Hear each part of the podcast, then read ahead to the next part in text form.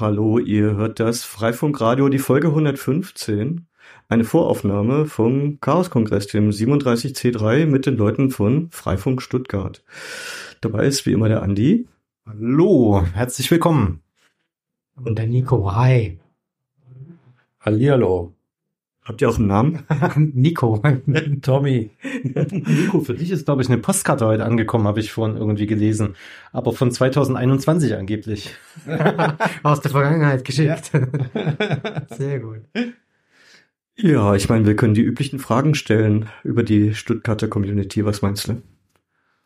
Ja, wir können einfach mal äh, loslegen. Äh, was sind eure äh, Lieblingsgeräte, die ihr einsetzt in Freifunk Stuttgart? Äh, am Ende auch über eure Projekte reden, die ihr, die ihr gerade so betreibt. Äh, vielleicht auch mal eine kurze Vorstellung, wie seid ihr überhaupt äh, zu Freifunk Stuttgart gekommen? Äh, mhm.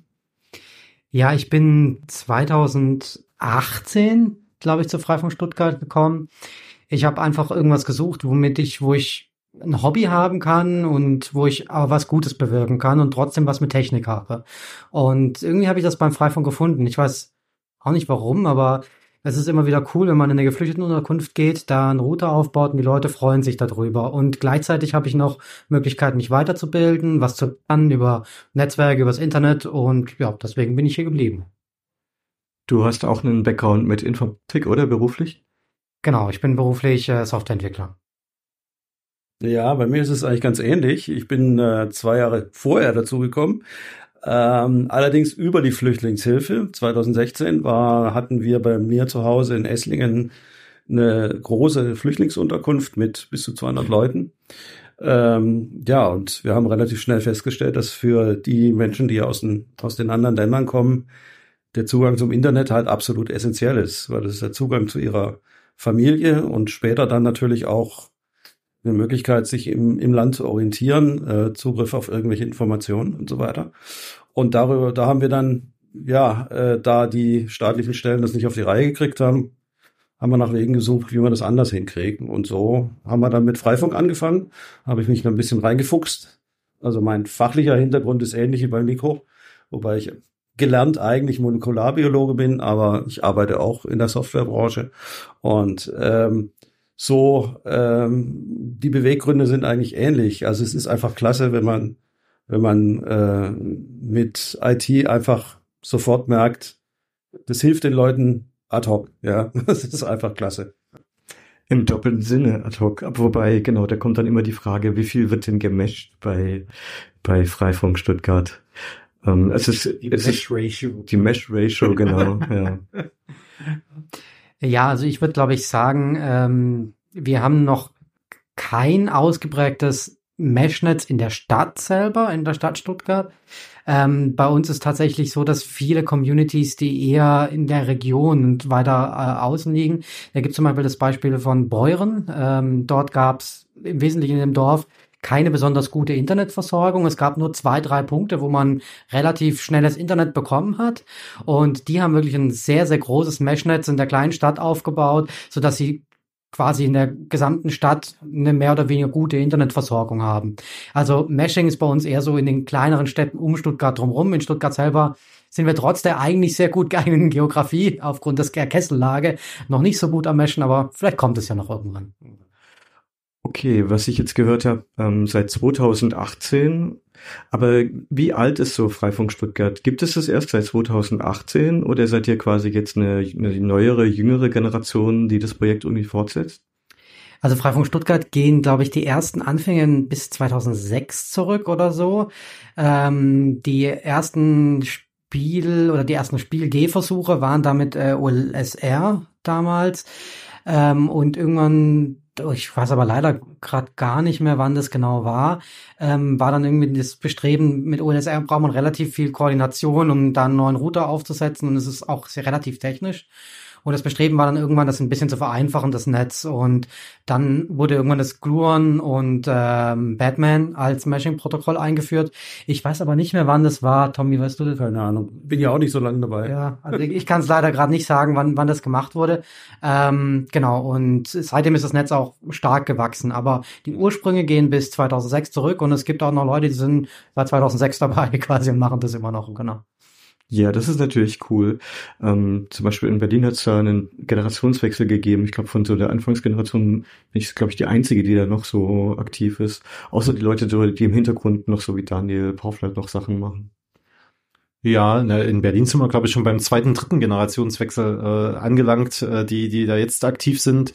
Äh, was, glaube ich, so ein also ich finde es schön zu beobachten, dass, dass das Projekt weiterlebt und von anderen Menschen auch weitergetragen wird, äh, was dann zwar irgendwie immer ein bisschen zu Reibereien führt mit den älteren Generationen, aber äh, ist, glaube ich, normal, dass, äh, dass sowas passiert und dass man äh, nicht so einverstanden ist mit dem, was jetzt, was jetzt die jungen Leute machen.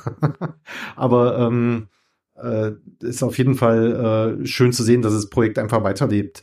Äh, in Stuttgart seid ihr als Verein irgendwie äh, ähm, organisiert äh, oder habt ihr einen Hackerspace oder ist es irgendwie alles gemischt oder kannst du da was zu sagen? Ähm, also wir sehen uns in Stuttgart als Community und wir haben auch wirklich viele Communities, die zum Freifunk in Stuttgart einen Beitrag leisten. Ähm, der Verein ist eine Entität, die beteiligt sich an der Community Stuttgart. Die beteiligt sich, der Verein beteiligt sich da auch ganz intensiv mit finanziellen Mitteln für Gateways, für Hardware und so weiter und so fort. Also der Verein ist schon eine treibende Kraft hinter der Community in Stuttgart. Aber wir müssen auch ganz klar sagen, Freifunk Stuttgart könnte prinzipiell auch ohne den Verein existieren. Also der Verein ist halt eine Möglichkeit, den Verein, den, den Freifunk in Stuttgart zu fördern. Ähm, dadurch blüht er auch, dadurch funktioniert er, aber ähm, es könnte auch ohne den Verein funktionieren. So ist zum Beispiel so, dass Gateways auch teilweise von Privatpersonen betrieben werden und ähm, nicht nur in Hand des Vereins sind. Ja, und die Communities, das ist auch eine andere Struktur. Wir haben ja auch in, natürlich eine andere Siedlungsstruktur wie eine Großstadt wie Berlin. Äh, wir haben halt Stuttgart als, als Metropolstadt und drumherum haben wir auch nicht ganz kleine Städte, die aber eigene Communities haben, die auch teilweise ziemlich autonom äh, arbeiten. Ähm, die haben natürlich, nutzen dann alle das gleiche Image, das Freifunk-Image, die tauchen auch alle auf der zentralen Karte auf. Aber sozusagen die Community-Arbeit, die ist schon recht autonom. Also es ist auch nicht angebunden an irgendeinen Hackerspace. Das hängt immer von den örtlichen Verhältnissen äh, ab in der jeweiligen Stadt. Also wir haben jetzt in Esslingen zum Beispiel leider noch keinen. Da arbeiten wir gerade dran, dass wir mal einen richtigen Makerspace kriegen. Äh, in Nürtingen gibt's sowas schon, ist an die Hochschule angedockt. Ähm, dann haben wir in Backnang äh, eine Community, eine eigene auch, ähm, die auch sehr lebendig ist. Also die sind es ist bei uns einfach ein bisschen autonomer organisiert als Community, äh, aber mit einem technischen, mit einer gemeinsamen technischen Plattform, über die man sich dann austauscht. Ja. Ja, du hast jetzt schon ein paar äh, Namen äh, oder Städte genannt, in denen ihr aktiv seid. War das jetzt schon vollständig? Also ich habe jetzt Stuttgart, Esslingen, Backnang äh, gehört. Ähm, wo seid ihr noch? Nürtingen gibt's noch, die Community in Nürtingen. Und äh, also bei uns in Esslingen, Esslingen und Nürtingen liegen im gleichen Landkreis. Esslingen ist die Kreishauptstadt, Nürtingen ist quasi der Altkreis. Es waren früher zwei getrennte Landkreise. Ähm, ähm, die beiden Communities sind auch relativ stark jetzt gewachsen durch die durch diese ganze Arbeit in den Flüchtlingsunterkünften. Da haben wir also auch Kooperationen mit äh, mit dem Landkreis zum Beispiel. Ähm, das heißt, wir haben das läuft dann über den Verein und genau dafür ist der Verein dann auch gut äh, als juristische Person, äh, dass es eine offizielle Kooperation gibt halt zwischen dem, zwischen dem Landratsamt und äh, dem Freifunk e.V., dass wir sozusagen als ehrenamtliche Community dafür sorgen, dass es Freifunkversorgung, äh, Internetversorgung in den Flüchtlingsunterkünften gibt. Ähm, die sind ja teilweise natürlich auch sehr groß. Also wir haben Standorte mit äh, bis zu 500 Leuten. Äh, da können wir nicht mit einzelnen gemaschten Nodes arbeiten, sondern da arbeiten wir dann eher mit einem Offloader zentral, ähm, der dann virtualisiert wird und mit, äh, mit klassischer Hardware Ubiquity, über die dann das, die Freifunk SSID verteilt wird im gesamten Gebäude. Ähm, das ist dann das Modell, was wir da fahren. In den großen Unterkünften äh, ansonsten in den kleinen Standorten, da gibt es dann ganz normale Nodes, ja. Im Privatbereich auch. Es gibt auch Kooperationen mit, mit Kommunen, die bisschen anders gelagert sind. Da geht es dann um öffentliches WLAN letztendlich in der Fußgängerzone oder sowas. Das machen die Leute in Backnang auch sehr intensiv. Das machen wir in Esslingen auch ein bisschen. Äh, bei uns ist es ein bisschen zäher, aber das hängt auch immer von den, von den jeweiligen Verwaltungen ab. Ja. Generell haben die Verwaltungen immer äh, ein bisschen Problem. Die haben natürlich das Know-how nicht wie man, wie man Netze baut, äh, haben vielleicht eine IT-Abteilung, die kümmert sich aber halt nur um ihre Verwaltungsnetze und solche Zusatzgeschichten. Äh, da sind sie dann sehr schnell überfordert. Und da sind sie Gott froh, wenn sie dann Ehrenamtliche finden, äh, die das dann für sie machen sozusagen. Das ist aber auf der anderen Seite auch das Gefährliche, weil die nehmen natürlich den kleinen Finger und ziehen dann die ganze Hand hinterher, äh, denken dann, das sei ein kostenloser IT-Service und dann musst du dann halt ihnen sagen, liebe Leute, wir sind Bürger dieser Stadt, wie ihr auch. Äh, wir machen das für die Community, ja, für die Community dieser Stadt. Und das muss auf Augenhöhe laufen, ja. Also das heißt, wir sagen, äh, wir brauchen das und das an Technik oder an Vorinstallationen zum Beispiel. Kabel ziehen tun wir dann nimmer selber, sondern heißt einfach, das brauchen wir da und da und da. Den Uplink müsst ihr, für den Uplink müsst ihr sorgen. Wir kümmern uns darum, dass das Zeugs dann dahin kommt, dass es konfiguriert ist und dass es betrieben wird. Und wenn mal was kaputt geht, dann kommen wir auch vorbei, aber nicht 24-7, sondern wenn ein Ehrenamtlicher von uns Zeit hat. Und das funktioniert gut. Ich wollte da nochmal einhaken beim Offloader. Also da ist ja mal, also das finde ich ist immer sehr kontrovers diskutiertes Thema, aber mit der mit der neuen Hardware, äh, mit zum Beispiel mit einem N Tixel NVA 50 AX Pro, hat man ja wirklich ein Gerät, mit dem kann man so 250 Megabit durchschieben, ja. ohne dass man einen Offloader braucht. Also wir haben ja auch jetzt eine geflüchteten Unterkunft neulich gemacht mit den Geräten und da ist der DSL-Anschluss saturiert mit ohne Offloader letztendlich. Ähm, genau, aber nochmal um auf die Frage zurückzukommen mit den Städten. Ähm, also ich habe jetzt gerade mal so ganz grob überlegt und wahrscheinlich vergesse ich welche. Aber ähm, ich habe jetzt noch im Kopf gehabt, in Aalen gibt's auf jeden Fall noch Notes. Es gibt in Schwäbisch Gemünd noch Notes. Es gibt in Tübingen Notes. Es gibt in Reutlingen Notes. Met Metzingen, genau, in Metzingen gibt es auf jeden Fall auch noch Notes. Das sind jetzt so mal fünf Städte, die mir jetzt gerade so spontan einfallen. Und sorry, liebe Communities, wenn ich euch vergessen habe. Ja. ähm, es gibt relativ viele Städte und relativ das viele kleine Communities, die teilweise auch wirklich auch nur aus einer Person bestehen, die gesagt haben, ich habe jetzt hier Bock, im Dorf Freifunk zu machen. Ähm, aber ist cool, ja. Ähm, Genau. Genau, das wollte ich, wollte ich gerade fragen. Sind das jetzt wirklich Communities? Also hast du ja gerade beantwortet. Oder nicht äh, jemand, äh, der hier fünf Dörfer oder fünf Städte gleichzeitig versorgt und da die Notes verteilt. Aber es gibt da aktives Community-Leben in den meisten dieser äh, Orte, die ihr jetzt aufge, aufgezählt habt. Hm. Also je nachdem, wenn die, äh, wie gesagt, wir haben eine völlig andere Siedlungsstruktur, wie ihr es aus Berlin kennt. Das ist einfach was ganz anderes und entsprechend, wenn halt in einem Ort zwei, drei, vier Leute sich um Freifunk kümmern und die dann auch einen Ort haben, wo sie sich treffen können, wo sie gemeinsam basteln können, dann bildet sich da auch eine stabile Community raus. Aber es kann halt auch sein, dass es irgendwo auf der Schwäbischen Alb ist und dann ist da halt nur ein Mensch und äh, ja, der ist dann seine eigene Community. Also das, die Bandbreite ist groß an der Stelle. Aber, aber um es mal, um's mal klarzustellen, in Berlin äh, wird jetzt auch nicht jemand, der ganz im Osten wohnt, die Notes äh, ganz im Westen aufbauen. da da gibt's auch äh, quasi Subcommunities, die sich dann für sich auch treffen und eben halt mal zu den großen Treffen, die einmal im Monat stattfinden, auch zusammenkommen. Also das, das passiert dann da genauso. Wie viele aktive Menschen seid ihr denn in, äh, so insgesamt äh, in dem Umfeld? Habt ihr da einen Überblick? Das ist relativ schwer zu schätzen. Also ich meine, es gibt den Vereinsvorstand, es gibt die Leute, die die Backend-Infrastruktur am Laufen halten. Das ist der Nico einer davon, der auch die Builds macht. Ähm, in den Communities, also wir haben in Esslingen, mein Gott, wir haben vielleicht, wenn ich es hochrechne, vielleicht fünf, sechs Leute. Und in Nürtingen, das sind dürfte mehr sein, etwas mehr, vielleicht an die zehn. Also der ganze oh. Hackerspace sind locker 20 Leute, die Und da mit mal, dem Hackerspace ja. sind es sicher, sicher mehr, deutlich mehr, aber ich weiß nicht, ob die alle hm. im Freifunk unterwegs sind. Ja, das ist die Frage. Also das ist sehr, sehr unterschiedlich. Die Zahlen kann man gar nicht nur so, so sagen. Wir haben halt, wie viele Nodes haben wir im Moment? Äh, 1300. 1300 Nodes mit in der Spitze knapp 5000 User. Ja. Ich habe mal ge gespickt ja, Also so über 1000 und als ich geguckt habe, waren es, ich glaube, äh, 3000 Knoten, die, also 3000 Endgeräte, die ihr da ähm, dranhängen habt. Ähm, das heißt aber, wie üblich, ihr habt, äh, habt irgendwo ein Blech stehen, also mindestens eins. Ähm, die, die Internet-Uplink geht über VPN wahrscheinlich, oder? Also der Traffic wird umgeleitet. Genau, also der Traffic von den Nodes, der wird per VPN zu den sogenannten Gateways geleitet. Das nennen manche sub anderen Communities Supernodes. Mhm.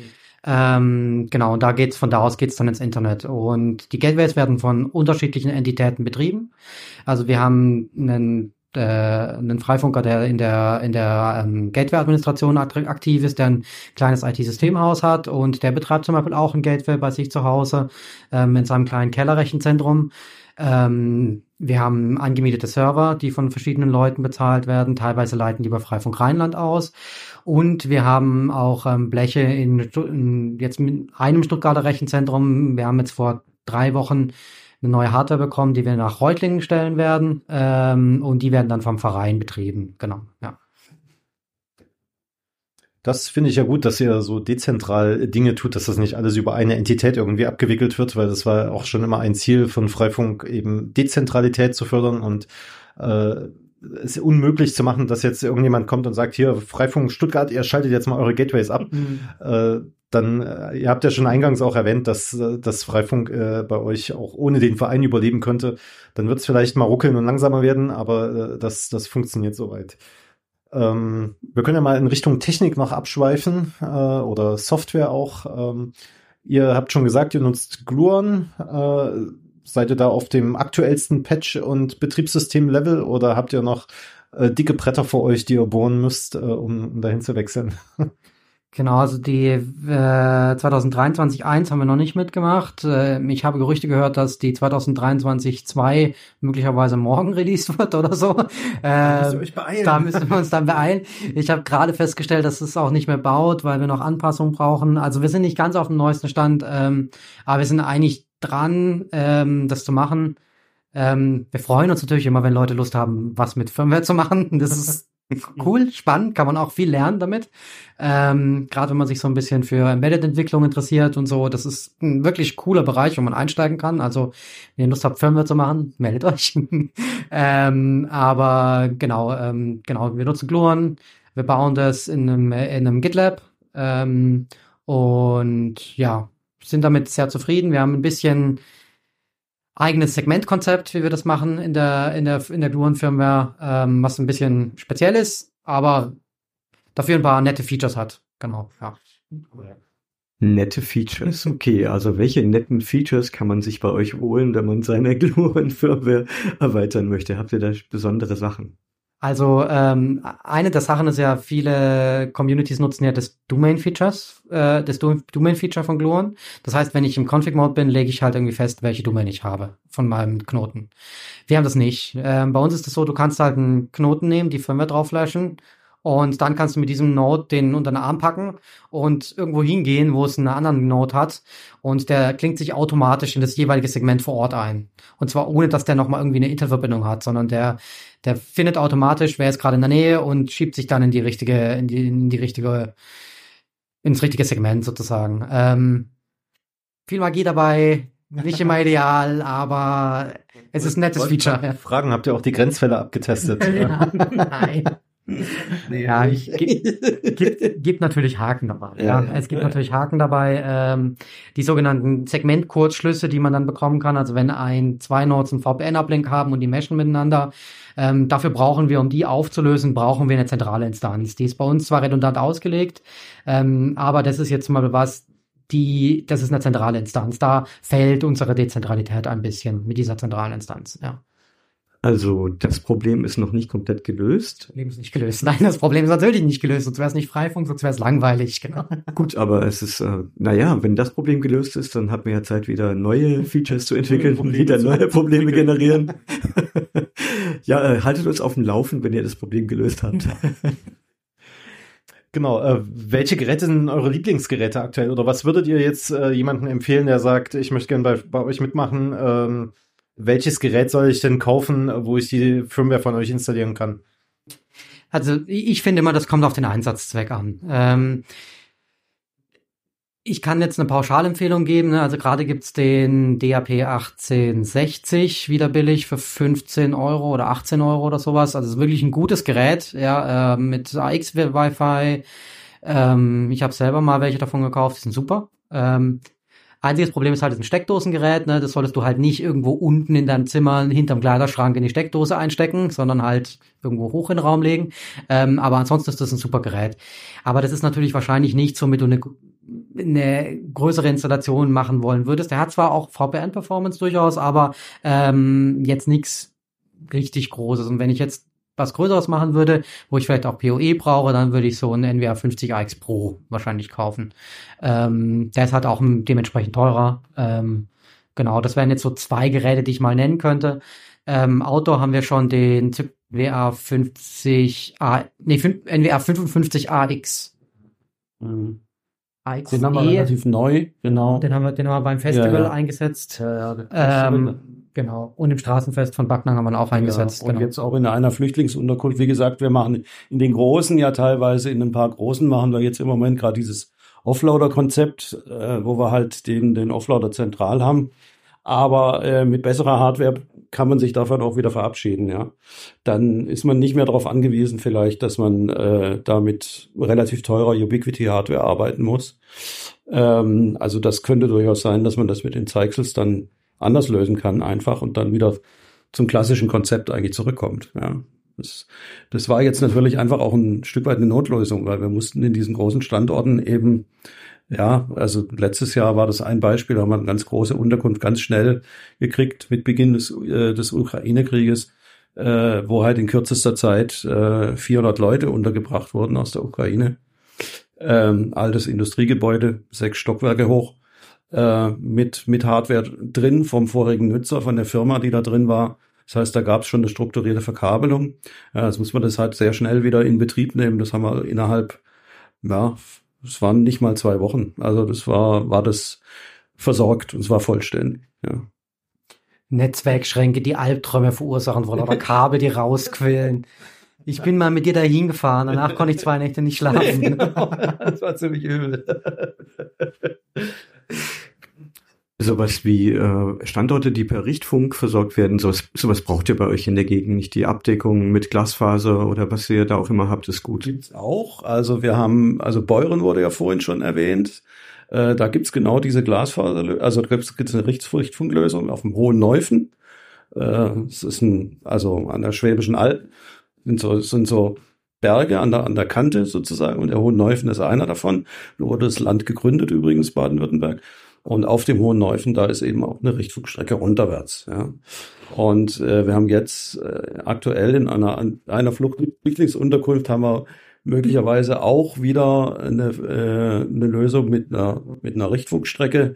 In Backnang gibt es das auch. In Backnang werden jetzt gerade, äh, ist jetzt gerade neu eröffnet worden, eine Flüchtlingsunterkunft mit Zelten. Wir haben ja teilweise bei uns das Problem, dass die äh, Kommunen und die Landkreise eben auch, auch keine, keine Räume mehr haben. Man will nicht mehr wie vor, wie 2016 die Turnhallen belegen, äh, sondern man muss die Leute halt anders unterbringen. Da macht man äh, oft mit Zelten dann. Ähm, und in Backnang wird es dann auch über der Richtfunkstrecke von der, von der Schule aus. Äh, also in der Schule geht eine Richtfunkstrecke rüber in das Zelt und im Zelt wird dann verteilt. Ich glaube, es sind auch zig weiß ich gar nicht genau. Ja, das sind aber fairerweise irgendwie 80 Meter oder so. Also, ja, das ist nicht weit. Nicht weit, ja. Ist nicht weit. Aber gerichtet, das ist ja die Hauptsache, ne? Ähm. Gut, also, äh, neben den geflüchteten Unterkünften auch andere Projekte mit Kommunen oder anderen Trägern zusammen? Also ich habe schon gehört, so Einkaufsstraßen werden irgendwie mit WLAN versorgt. Äh, Gibt es auch noch andere Projekte, die ihr da habt? Bei uns in Esslingen das Stadtprojekt sozusagen, das ist eigentlich entstanden über das Stadtmarketing. Also wir haben in Esslingen eine äh, die Stadt ist knapp 100.000 Einwohner und wir haben äh, im, im, Jahr haben wir einen relativ großen und bekannten Weihnachtsmarkt mit etwa einer Million Besuchern. Und ähm, es gab halt eine politische Diskussion, dass man gesagt hat, äh, wir müssen mehr öffentliches WLAN haben. Und dann äh, hat die Stadt dann mal angefragt, ähm, beziehungsweise es lief über das Stadtmarketing, äh, ob, ob der Freifunk das machen könnte. Letztendlich hat sich der Gemeinderat dann entschieden, es gab drei Projektgebiete am Bahnhof, in der Fußgängerzone, in der kleineren Fußgängerzone und äh, rund um den Marktplatz, wo hauptsächlich dieser, dieser große Weihnachtsmarkt stattfindet. Die beiden großen, größeren Projektgebiete wurden dann kommerziell vergeben vor, wann war das, vor fünf Jahren oder sowas ähm, für einen Haufen Geld. Ähm, dann das kleinste Projektgebiet haben wir dann sozusagen gekriegt als Freifunk e.V. Und ähm, interessanterweise war es jetzt aber so, es ging um die Verlängerung äh, des Vertrages Und jetzt äh, hat man die Erfahrung gemacht, dass die kommerziellen Netze einen Haufen Geld kosten, aber die Leute sich beschweren, dass sie nicht funktionieren. Und jetzt könnte es sein, dass es jetzt nochmal eine Diskussion kommt, dass man das umschiftet, dass man sagt, okay, wir machen das äh, künftig überall mit Freifunk ähm, und äh, kegeln die kommerziellen raus. Also es könnte sein, ja. Äh, da lief das, wie gesagt, über Stadtmarketing und die Kommune. Äh, bei den geflüchteten Unterkünften war es natürlich dann der, Gemeinde, der Landkreis. Ja. Mit der Stadt Backnang haben wir noch eine ziemlich intensive Zusammenarbeit, wo wir auch den öffentlichen Raum versorgen. Und da ist es teilweise auch so, dass die Stadt uns äh, dann Darkfiber ähm, Strecken zur Verfügung stellt, sodass wir Standorte anbinden können. Ähm, zum Beispiel am, am Marktplatz gibt's in Backnang Freifunk, dann gibt's am, am, am Rathaus gibt's Freifunk, äh, am, am, an der Bleichwiese, äh, ein kleiner Bereich am Fluss. Ähm, da gibt's Aufreifung und das sind dann Standorte, die per Glasfaser äh, dann jeweils angebunden sind an zentralen Standort. Ähm, genau, ja. Sehr schön, dass es äh, so viele verschiedene Projekte noch gibt. Ähm, Kongress ist ja nur einmal im Jahr äh, und wir sind auch gerade am Jahresende. Äh, das ist zwar die Sendung für den Januar, aber äh, vielleicht habt ihr trotzdem Wünsche, Visionen fürs nächste Jahr. Habt ihr euch was vorgenommen? Habt ihr irgendwelche Wünsche, wie sich Freifunk entwickeln soll? Äh, irgendwelche Dinge an die gesamte Freifunk-Community, äh, was, was ihr euch vorstellen könntet, was sich ändert? Wir brauchen mehr Leute. ja, das ist wirklich ein Problem, ja. Also ähm, wir haben einfach einen Stamm von Leuten, die, also jetzt ist, ich rede jetzt mal nur für uns hier bei uns in Esslingen, unsere kleine Truppe, ja, aber das ist bei den anderen durchaus ähnlich. Ähm, die, die sind ja oftmals eben auch aus der IT-Branche. Das heißt, die haben eh zu tun und machen nebenher noch Freifunk.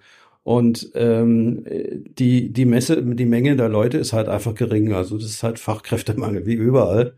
Und deswegen müssen wir das irgendwie versuchen, äh, breiter aufzustellen. Und da glaube ich, brauchen wir auch ein bisschen mehr Ideen, äh, wie wir da auch mehr, vielleicht auch anders an die Leute rangehen, nicht, nicht ausschließlich über die Begeisterung für Technik, sondern eben vielleicht auch ähm, über das Thema ähm, ja, sozialer Zusammenhalt möglicherweise. Also man muss da wahrscheinlich verschiedene Wege finden, wie man wie man neue Leute gewinnt dafür und denen auch die Angst nehmen vor der Technik ein Stück weit, ja. Für, manche Leute haben ja auch Angst davor. Ähm, aber wir, man muss aus dieser, aus dieser Community der, der IT-affinen Menschen ein Stückchen rauskommen, darüber hinaus wirken. Und da glaube ich, brauchen wir einfach ein paar Ideen, ähm, weil sonst wird es einfach eng, ja. Also die Anforderungen steigen, ja. Wie gesagt, wir haben ja die Projekte genannt. Äh, das wird ja nicht weniger werden. Ähm, und dann wird es halt irgendwann mal eng, dass wir es einfach auch nicht mehr schaffen können. Ja. Ja, das sehe ich, sehe ich ganz ähnlich. Also man sieht es daran, wenn wir irgendwie Kapazitäten ausbauen, wenn wir neue Server mieten, wenn wir irgendwo einen schnelleren Link stecken, äh, dann kann man eigentlich die Tage zählen, bis das dann irgendwie genutzt wird. Ja, also das, das geht, das geht wirklich schnell. Es wird genutzt, wenn es da ist. Wir sehen weiterhin den Bedarf für Freifunk. Ähm, ja, und deswegen mein Wunsch wäre auch, dass wir irgendwie, ja, mehr Leute finden, die sich für den Freifunk begeistern können, auf jeden Fall, ja. Und was ich natürlich cool fände, ist, wenn wir am Fernsehturm mal so einen Richtfunk bauen können, die Stadt Rheinauer. genau. Da würde ich euch auch in die Spur schicken wollten, wollen. Also ich meine, mir macht es immer extrem viel Spaß, solche, solche Distanzen zu überwinden und Ecken zu erschließen. Wir sind aber jetzt auch schon fast am Ende. Schon fast am Ende. Das seht ihr, die Zeit vergeht immer schneller, als man denkt. Da muss man gar nicht so viel Angst vor dem Freifunkradio haben. Vielleicht auch an der Stelle, vielleicht an der Stelle auch Aufruf, den Aufruf an andere Communities, äh, wenn ihr über den Stand in eurer Community berichten wollt, wenn ihr Mitstreiter sucht, meldet euch bei uns. Wir machen mit euch eine Sendung. Wir haben das schon erfolgreich getestet, dass wir das auch in Berlin aus dem Studio Remote machen können. Live und Remote. Äh, von daher ist das alles äh, kein Problem mehr, dass wir euch damit einbinden können. Und bei Themen, die ihr habt, es muss nicht immer eine Community-Vorstellung sein, es kann auch mal ein tolles Projekt sein, eine Software oder technische Details, wie ihr jetzt euer OpenWrt äh, im Detail konfiguriert, um dann äh, bei euch Freifunk zu machen. Die 30 Minuten sind voll. Vielen Dank, dass ihr euch die Zeit genommen habt und äh, macht weiter fleißig und äh, stärkt den sozialen Zusammenhalt in der Gesellschaft. Vielen Dank. Gut, Dankeschön. Herzlichen Dank. Und genießt den Kongress noch. Jo. Selbstredend, oder? Tschüssi. Ciao.